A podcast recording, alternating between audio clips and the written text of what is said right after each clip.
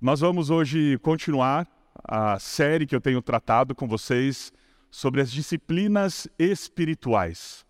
O que são as disciplinas, Mauro, se você puder colocar a hora que você puder, o que são disciplinas espirituais? Disciplinas espirituais são ações, são disciplinas que nós desenvolvemos pessoalmente e comunitariamente, buscando ter uma vida piedosa e quando a Bíblia fala sobre piedade, ela nos encoraja a sermos como Jesus.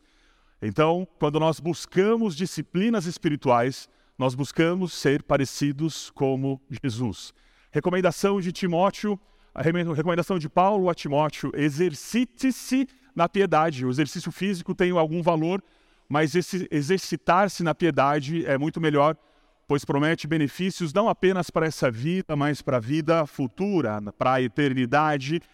E é isso que nós temos que pensar. Tudo aquilo que nós fazemos nesta vida reflete 100% naquilo que nós vamos ter na eternidade. E o que é a eternidade perto daquilo que nós vivemos hoje? Qual o tamanho da eternidade? Nós não conseguimos imaginar, nossa mente é, é limitada, né? não tem começo nem fim.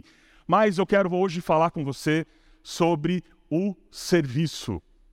Eu não sei se você prestou atenção nessa última canção que você cantou. Eu quero que governes minha vida. Eu te dou em sacrifício a ti. Você cantou isso? Você cantou isso? Você cantou essa verdade? Você está se dando ao Senhor? Você está se colocando diante do altar do Senhor e falar: Senhor, eis-me aqui envia-me a mim, estou aqui para servir. O que, que a Bíblia fala sobre o serviço? O que, que as Escrituras nos encorajam no serviço? Será que todos fomos chamados ao serviço? Será que esse serviço é igual ao nosso trabalho secular? Ele começa com um estágio, depois eu sou efetivado, depois de um tempo eu ganho a aposentadoria. Será que o serviço do Senhor tem aposentadoria? Será que, será que nós somos uh, desempregados ao não serviço do Senhor?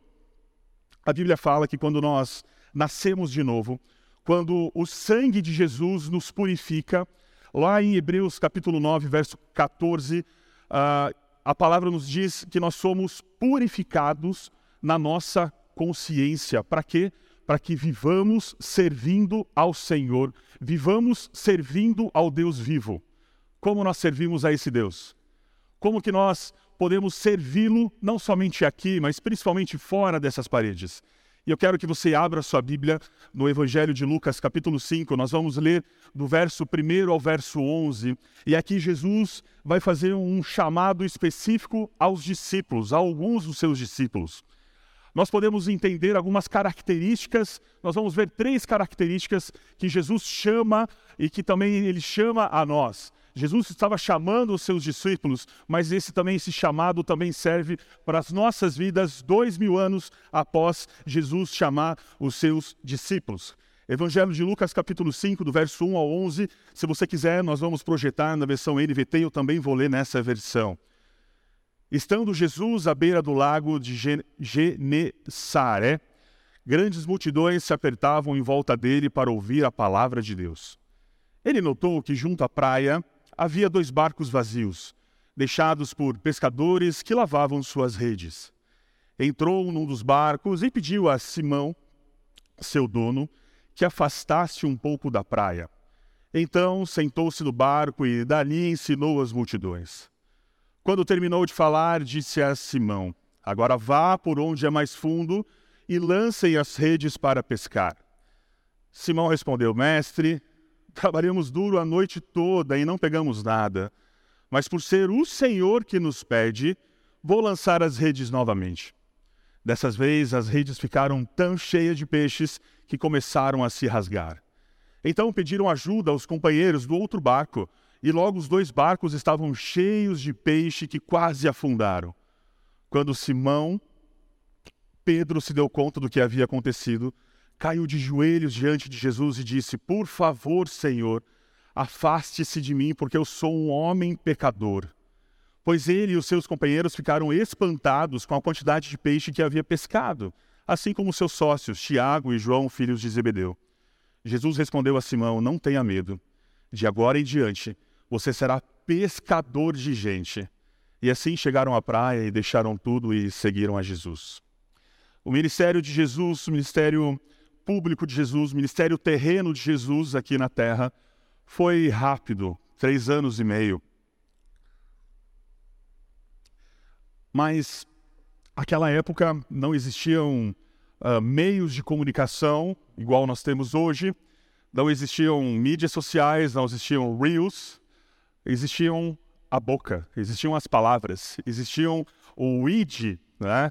E Jesus naquele momento ele estava comissionando, Jesus naquele momento estava separando, ele estava colocando sobre os discípulos a responsabilidade de pegarem aquela mensagem e levarem aos povos. Algumas características, três características destes homens que foram chamados inicialmente por Jesus. Veja que eles estavam pescando. Eram homens ocupados. Eram pescadores. Tinham a sua profissão, tinham a sua vida, tinham o seu trabalho secular. A Bíblia fala no versículo 2: eles lavavam as redes. Eles haviam tentado pescar a noite toda e não conseguiam nada.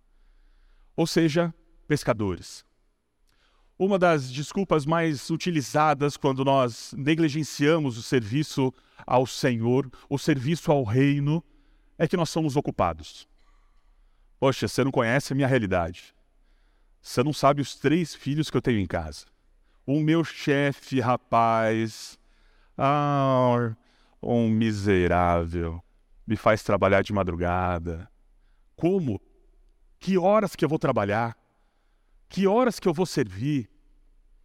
Deixa eu compartilhar com você algumas outras pessoas que também serviram a Deus e que também tinham o seu trabalho.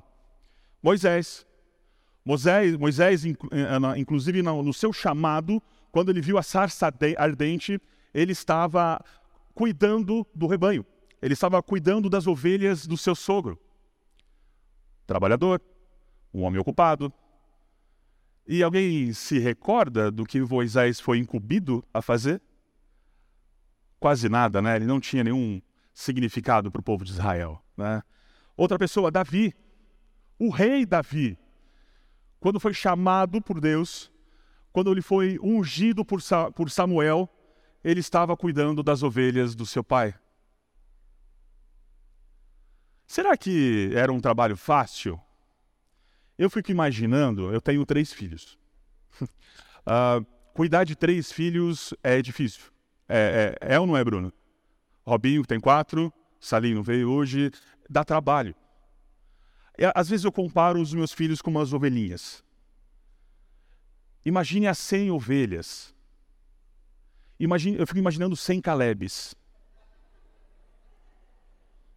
Imagine Davi com um monte de ovelhas. E ele foi chamado também ao ministério. Gideão. Gideão, quando foi, quando o anjo apareceu a ele, estava lá trabalhando com trigo. Ah, por último, Eliseu. Eliseu estava arando a terra e ele foi ungido profeta.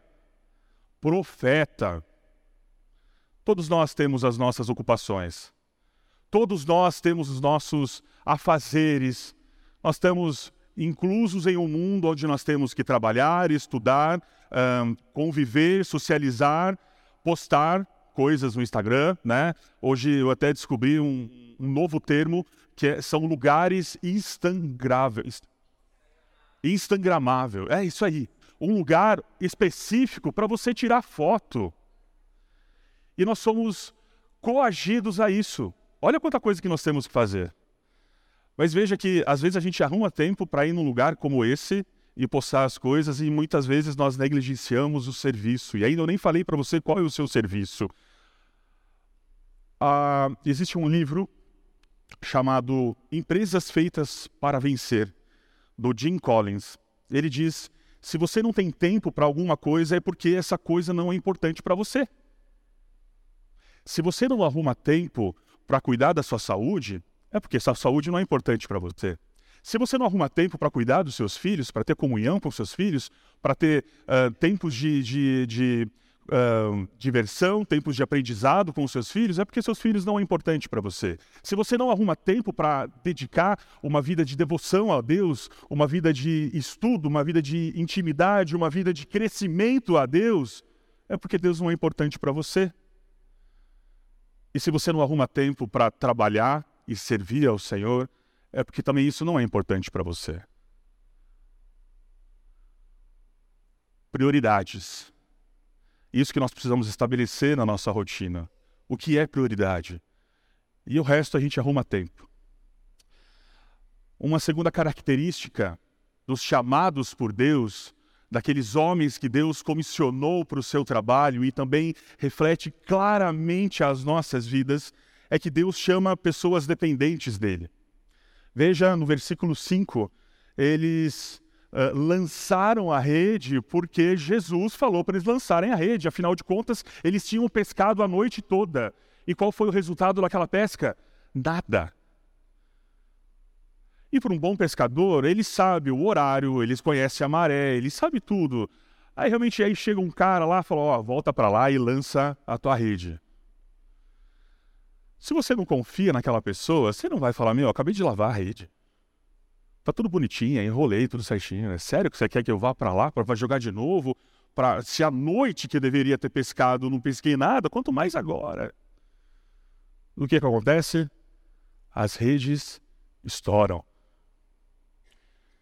Nós precisamos aprender a depender de Deus, inclusive para servi-lo melhor, mas principalmente para que nós possamos ter uma vida conforme a, o, o, planejamento do Senhor. Uma vida conforme Ele um, sonhou e planejou para a gente.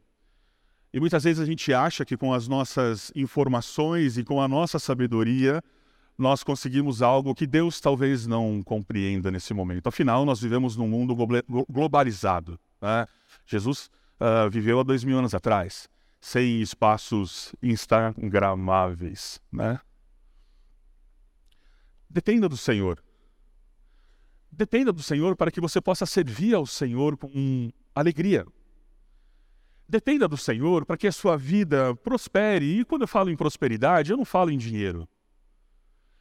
Quando eu falo em prosperidade, eu falo de uma vida conforme a vontade de Deus, porque ela é boa, perfeita e agradável. Quando eu falo em prosperidade, talvez eu fale em paz no lar. Quando eu falo em prosperidade, Talvez eu fale num trabalho onde você faça a diferença. Quando eu falo em prosperidade, eu falo de crianças, filhos, heranças do Senhor na sua vida, na sua família. Aprenda a depender dele. João capítulo 5, verso 5. Jesus disse: Sem mim você não pode fazer nada. Qual a sua sabedoria? Qual a sua capacidade? Nenhuma. Sem Jesus, nenhuma. Você é um bom profissional no seu trabalho, glória a Deus. É capacidade do Senhor, vinda do alto. Você é um bom pai, você é uma boa mãe, glória a Deus, capacidade do Senhor de instruir o seu filho e sua filha. Você é um bom servo do Senhor, capacidade do Senhor. Tudo vem do Senhor e, a, em Tiago a gente ouve, a gente lê que tudo vem do Senhor e tudo volta para Ele. É dele e é por Ele. Nós precisamos depender do Senhor. Terceiro ponto, e aqui é algo uh, bem uh, importante, eu queria que você prestasse atenção. Deus ele chama pessoas conscientes das suas limitações. Veja que no verso 8, a, a, a, o discípulo fala para eu sou um pecador, afaste-se de mim. Eu estou reconhecendo todo o poder que há em você mas eu sou um pecador. Não é, não é certo esse contato. Não é certo porque eu sou um mísero pecador. Todos nós somos pecadores. Todos nós carecemos da graça de Deus. Todos nós, eu brinco com meus filhos uh, quando eu estou, uh, às vezes, bravo e nervoso, chamo, ah, seu miserável. Mas todos nós somos miseráveis, pecadores, carentes da graça de Deus, todos nós temos as nossas limitações, todos nós temos as nossas fraquezas. E há algo interessante quando nós tratamos e descobrimos as nossas limitações, quando nós uh, entendemos e compreendemos o verdadeiro serviço cristão. Às vezes a gente acha que uh, o serviço é simplesmente estar aqui pregando ou alguém tocando. Esse é um ato público. Esse é um ato que as, deixam as pessoas talvez até orgulhosas. Mas também o serviço é para que eu esteja pregando aqui, eu tenho uma equipe trabalhando lá, regulando o som, controlando a mídia, cuidando do ambiente, e a nossa responsabilidade como servir é o mesmo. Estamos servindo pelo mesmo motivo, a Jesus. Às vezes nós encaramos e distinguimos e compreendemos que serviços são alguns melhores e alguns inferiores. Ah, é tão bom quando a gente faz EBF, tem aquele monte de tio cantando, eh, se divertindo aqui com as crianças, pulando. Mas é tão importante um tio contando a história, cantando com as crianças, orando com as crianças, com o mesmo tio que vai lavar o banheiro após a IBF. O serviço é o mesmo. Para quê? Glorificar o nome de Jesus. Só que aí, a nossa carne, às vezes ela fala mais alto. Porque a gente quer que o nosso serviço nos traga glória. A gente quer que o nosso serviço faça que o nosso ser seja Olha que coisa boa, que palavra bonita, como ele canta maravilhosamente bem. Horas, então para servir eu preciso ser, eu preciso ser visto. É isso que a gente a, a, vivencia no mercado de trabalho, não é? Como que você cresce no mercado de trabalho? O seu chefe precisa ver o seu trabalho. Agora, como que você cresce no serviço ao Senhor? Quem precisa ver o seu trabalho? É o seu irmão do lado? Ou é o Senhor que merece ser exaltado através do trabalho, do serviço que você faz? Um dos nossos desafios é servirmos fora dessas quatro paredes. Nós somos chamados para ser sal, nós somos chamados para ser luz. E como que nós servimos, como que nós iluminamos em um lugar onde só a luz é lá fora que a gente precisa fazer diferença. E o serviço não é só pregar a palavra do Senhor, não é só mostrar o amor do Senhor através de palavras e através uh, de atitudes, mas são serviços que trazem as pessoas próximas a nós e elas veem Jesus em nós. Por exemplo, quantas vezes você já cuidou ou tratou uh, de um vizinho? Uau, o vizinho foi viajar, você não pode cuidar, talvez, do cachorro dele? Ou uh, o seu amigo quebrou o carro. Seu amigo mora mais ou menos próximo à sua casa. Você trabalha junto. Será que você não pode desviar alguns quilômetros, alguns metros da sua casa e dar uma carona para o seu amigo até o trabalho? Ou será que uma família que está chegando agora, que tem dificuldades em conhecer a região, será que você também não pode ser bênção para essa família? Isso também é serviço. Isso também é mostrar às pessoas a, a, o amor que existe em Cristo. Você já viu ou já ouviu aquela frase: se você quiser pregar, uh, você pode pregar inclusive com as suas palavras, mas muitas vezes a melhor pregação é o nosso testemunho. E nós testemunhamos em coisas que muitas vezes nós nem imaginamos. Em palavras, em cuidados, em manifestações de afeto. A, necessidade de servir, ela é tão importante como o serviço que nós estamos prestando. Só que muitas vezes nós não, não, não, não nos damos conta disso. Muitas vezes, quando a gente fala em serviço, o que a gente pensa é ministério. A igreja tem vinte e poucos ministérios. Veja quantos ministérios talvez que nós uh, aparecemos e que as pessoas aparecem. A pregação, a, a, a IBD, o louvor. Existem outros, outra, outros tão importantes quanto esses. Mas o que eu quero colocar na sua cabeça nessa manhã é que nós podemos servir muito além do que é aqui. E é para isso que nós somos comissionados, nós somos chamados para servir lá fora. E esse é o nosso maior exemplo. Jesus, o servo perfeito, aquele que com toda a sua glória, com todo o seu poder, que reina em majestade, se fez homem, humilhou-se por amor a nós, servindo um aos outros. Quero ler com você o Evangelho de João, capítulo 13, versos 12 e 16.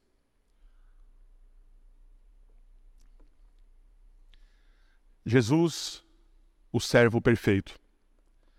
A gente consegue ver a grandiosidade de Jesus quando ele se rebaixa. A gente consegue ver o como com quanto amor ele tinha com os seus discípulos quando ele faz aquilo que nós vamos ler agora. Quando terminou de lavar-lhes os pés, Jesus tornou a vestir sua capa e voltou ao seu lugar. Então lhes perguntou: Vocês entendem o que lhe fiz? Vocês me chamam mestre e senhor, e com razão, pois eu sou. Pois bem, se eu, sendo senhor e mestres de vocês, lavarei-lhe os pés, vocês também devem lavar os pés uns dos outros. Eu dei-lhes, eu lhes dei o exemplo para que vocês façam como lhe fiz. Digo-lhes verdadeiramente que nenhum escravo é maior do que o seu senhor, como também nenhum mensageiro é maior do que aqueles que o enviou. Você já imaginou o contexto de quando Jesus está lavando os pés dos seus discípulos? Você consegue imaginar o que eram as estradas da época? Ou os calçados da época? Ontem eu fiquei o dia inteiro com uma sandália. Eu cheguei em casa às seis e poucos da tarde, a gente estava conversando lá ao redor da mesa e eu tirei essa sandália. E eu fiquei com vergonha do cheiro que tinha essa sandália.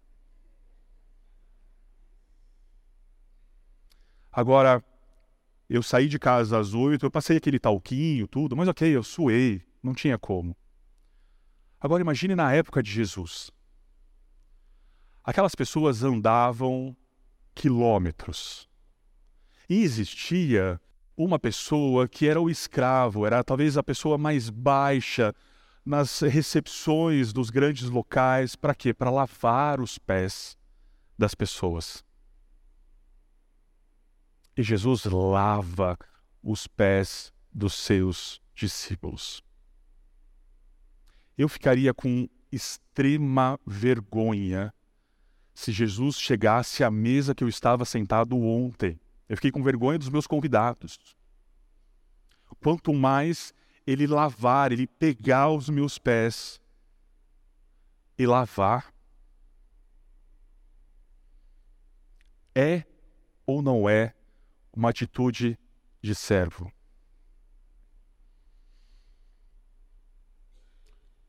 Como você tem servido? Será que você tem servido para que as pessoas vejam você servir?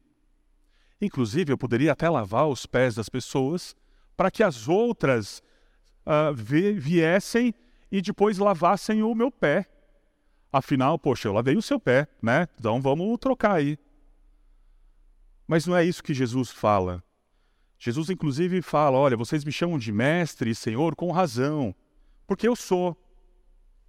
Pois bem, eu lavei o pé de vocês e eu quero que vocês façam isso aos outros. Esse é o nosso desafio. Inclusive, eu não acho que nem é só um desafio, é um privilégio. Quando nós compreendemos aquela mensagem que nós estamos passando por trás do nosso serviço, nós entendemos que é um privilégio servir e a, a se agachar, cheirar o chulé do irmão, porque nós estamos servindo em amor, como Cristo fez, tendo uh, amor pela pessoa que está sendo servido. e aquilo que eu estou fazendo, eu estou fazendo conforme Jesus me orientou, ou seja, estou tendo uma vida de piedade, eu estou tendo, buscando uma vida piedosa, buscando uma vida igual ao, à vida de Cristo. É um privilégio servir. E agora, trazendo para a nossa realidade como igreja, queridos, a gente tem uh, inúmeras oportunidades para você servir.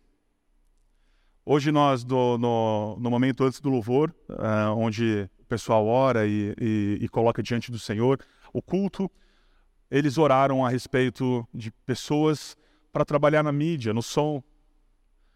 Nós precisamos de gente com as crianças, nós precisamos de gente uh, em todos os ministérios. Sabe por quê? Porque essa é área grande. Porque nós temos algo importante a fazer: saquear o inferno. Simples assim. E é através das nossas vidas, é através da, da, daquilo que Jesus nos comissionou servi-lo. Servi-lo com alegria, servi-lo com excelência, servi-lo bem. Uma das, das contradições e dos problemas, e talvez seja a maior dúvida um, entre os cristãos, é a questão das prioridades. Ok, mas para servir a Deus eu vou ter que largar a minha família, vou ter que priorizar o serviço e largar a minha família. Qual que é a a, a ordem das coisas, como funciona. O desafio que eu tenho para você nessa manhã é que você possa servir ao Senhor com a sua família.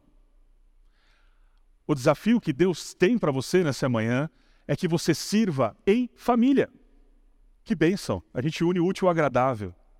Mas, dentre, dentre aquilo que Jesus nos uh, recomendou, ele nos diz lá no Evangelho de Marcos, capítulo capítulo 5, verso 18 e 19. Quando estava entrando no barco, aquele que antes estava possuído pelos demônios pediu com insistência que Jesus o deixasse ficar com ele. Jesus, porém, não o permitiu. Ao contrário, ordenou-lhe: vá para sua casa, para os seus parentes, conte-lhes tudo o que, o que o Senhor fez por você e como teve compaixão de você. Essa é a resposta. O primeiro ministério é a sua família, é a sua casa é os seus. Por isso que Jesus fala: olha, eu tirei o demônio, eu sei que você está empolgado, eu sei que você quer servir, eu sei que você quer trabalhar e é isso mesmo que você precisa, mas agora vai lá para sua casa. Vai com seus parentes. Vai com os seus. Só que Jesus não fala para ele, ó, vai com seus parentes, vai com os seus e, e, vai curtir uma pesca lá, vai lá pescar. Jesus não fala isso. Jesus fala, ó, vai com os seus e conta aquilo que aconteceu com você aqui. A gente está unindo a família ao serviço. Jesus está dando as prioridades aqui: família e depois o serviço. Vai lá. O foco é a sua família, mas não tire o foco daquilo que acabou de acontecer com você. Fala. Fala para as pessoas. Fala quem é Deus. Fala o que Jesus fez por você. Fala o que o Senhor fez através da sua vida. Às vezes a gente pode usar a família para negligenciar o serviço. A gente pode usar como desculpa. Afinal, Jesus mandou estar tá lá com a família. E é por isso que o desafio que eu tenho para você nessa manhã é servir com a sua família. A gente lê lá no, uh, em 2 Coríntios, Paulo falando que as, uh, as mulheres dos apóstolos acompanhavam os apóstolos. Lucas, lá em Atos, ele fala sobre Felipe. A gente ouviu algumas semanas atrás a, a, a, a história incrível do evangelista Felipe. E Felipe, ele cuidou muito bem da sua casa. E a Bíblia deixa claro quando fala que Felipe tinha quatro filhas solteiras. Em outros versos, em outras versões, falam que Felipe tinha quatro filhas virgens. Ou seja, desde cedo aquelas meninas foram instruídas nos caminhos do Senhor. Desde cedo, aquelas meninas re re receberam instruções do seu pai sobre quem é Deus e como deveriam se portar. E Lucas continua em Atos. Felipe tinha quatro filhas solteiras que profetizavam. Olha o desafio para as nossas vidas. Vamos servir em família um, um, um conselho que eu recebi logo quando os, os filhos chegaram é: aquilo que você faz, aquilo que você age, é o que eles vão aprender. O seu exemplo, o seu testemunho. Aquilo que você fala, uh, muitas vezes com ar de segredo para sua esposa, e que você acha que só sua esposa está ouvindo, eles estão absorvendo tudo. É o nosso testemunho. É o nosso lidar com a vida que eles estão absorvendo. Por isso que desde cedo é importante a gente servir em família. Eles estão observando. Nossos filhos observam aquilo que nós colocamos como prioridade em casa. Poxa, não vamos na igreja hoje não, tá friozinho, tá gostoso aqui. Eles estão observando. Talvez quando forem adolescentes, quando forem jovens, vão lançar isso para você. Ah, tá friozinho, né, pai? A gente não precisa ir na igreja hoje. Ah, não precisa servir, né? Ah, dá dinheiro para a igreja, pastor trocar de carro. Não. Ah, trabalhar, o pastor que trabalhe, ganha para isso, né? Cuidado, muito cuidado com aquilo que você fala para os seus filhos. E eu falo isso porque eu lido diariamente com os, os adolescentes, crianças e jovens daqui. Eu sei, muita, eu sei de muita coisa que eles questionam ao verem atitudes uh, questionáveis dos seus pais. E isso, para mim, é sempre um, um tapa na cara. Porque antes de julgar o pai de quem eu tenho ouvido, eu tenho que me colocar no lugar daquele pai. E será que eu tenho sido, ou será que eu tenho feito igual aquele pai? Será que meu filho, será que os meus filhos estão recebendo um bom testemunho daquilo que eu tenho vivido? E será que eu tenho vivido aquilo para a glória de Deus?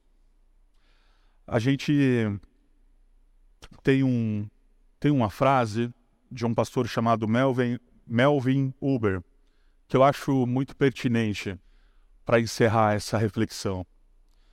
Ele fala assim: Eu não quero ser como Davi, que ganhou o mundo e perdeu a família. Mas eu também não quero ser como Noé, que salvou a família, mas perdeu o mundo. Eu quero servir ao Senhor com a minha família. Eu quero servir ao Senhor com a minha família para abençoar outras famílias, que outras famílias possam abençoar outras famílias e assim sucessivamente. Você já imaginou o poder que você tem como família de convidar uma outra família que não conhece a Jesus e uh, intencionalmente discipulá-las? Como família, Sabe, talvez aquela família que Deus tem colocado no seu coração agora? O que, que você acha de convidá-los para ir um dia na sua casa com a sua família, para um jantar, para um tempo de comunhão e falar do amor de Cristo? Pode ser o começo de um novo relacionamento dessa família com Deus. É serviço. Somos comissionados a isso. Josué capítulo 24, verso 15, nos diz assim: Mas, se vocês não quiserem servir o Senhor, escolham hoje a quem vão servir. Se os deuses a quem os pais de vocês serviram do outro lado do Eufrates, ou os deuses dos amorreus, cuja terra vocês estão morrendo. Eu e minha casa vamos servir ao Senhor. Que essa seja uma verdade na sua vida. Talvez a sua casa hoje já esteja mais vazia, seja você e o seu cônjuge. Os filhos já foram, os netos às, às vezes vão lá para dar trabalho, para dar alegria também, mas talvez ainda a, a, o seu cônjuge já também tenha ido, mas a sua família é essa também. E essa é, uma grande, é um grande privilégio de podermos viver em comunidade e viver como corpo de Cristo, sermos uma grande família. Mas que a sua família possa servir ao Senhor. Assim como Josué diz: Eu e minha casa vamos servir ao Senhor. Que você possa servir ao Senhor junto com a sua família. Queria convidar o louvor para que nós juntos cantássemos uma canção que fala sobre isso. Que fala sobre a importância de nós termos uma vida consagrada a Deus. Para que isso também reflita não somente no nosso serviço, mas principalmente na nossa comunhão, na nossa intimidade com o Pai, na nossa intimidade com Deus. E óbvio, que as pessoas possam ver aquilo que Jesus fez através de nós e através da nossa família.